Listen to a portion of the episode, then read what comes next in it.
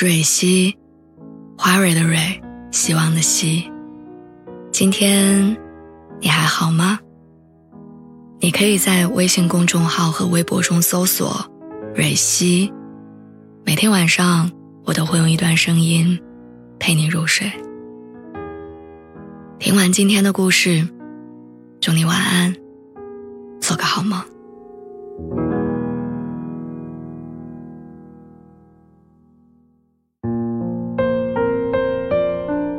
你的手机里有没有一张既不舍得删，又不敢多看的照片？你的衣柜里是不是有一件既不舍得扔，又不会再穿的外套？你的心里有没有一个既放不下，又不敢再找的人？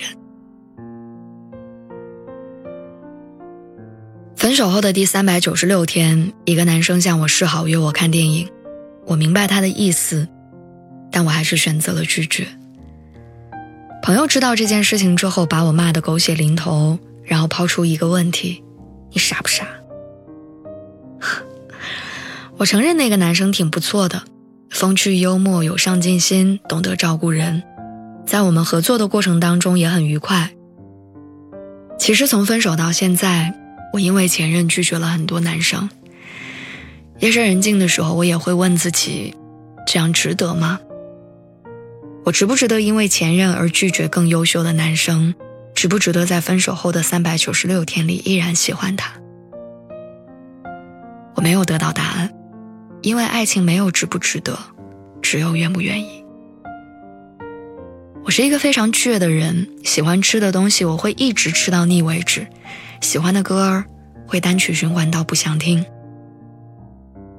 就像那句歌词说的：“没关系，你也不用给我机会，反正我还有一生可以浪费。”心甘情愿的喜欢一个人，算不上浪费时间。前段日子有一个话题上了热搜，说上一段恋爱最让人遗憾的事情是什么？有人说，令人遗憾的是。几乎都是曾经随手说的，以后要一起去做的小事儿，比如说下次经过的话，咱俩一块儿去吃呗；你休假的时候，我们去旅游吧。我发小可好了，有机会带你见见。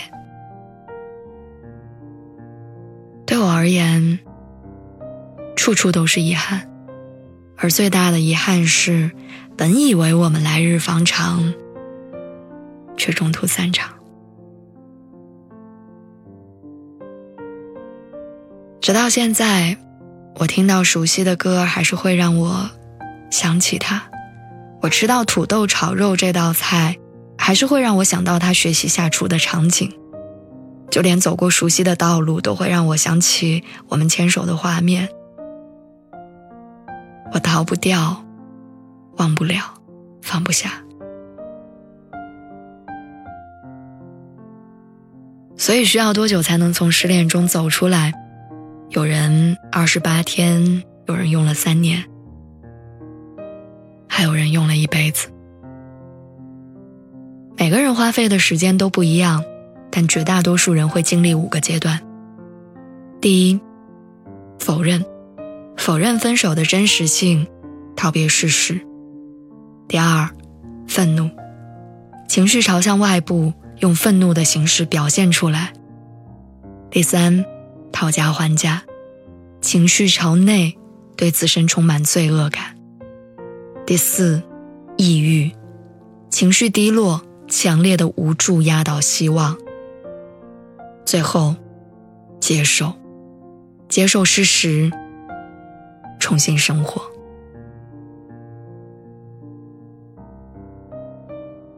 我还是很喜欢他，我还是无法释怀。意识到自己还喜欢他之后，我曾经尝试逼自己放下，但我最后还是更加频繁的想起。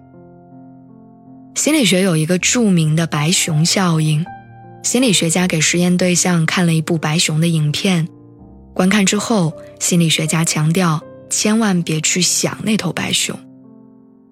结果实验对象反而将白熊的形象牢牢地印在了心底。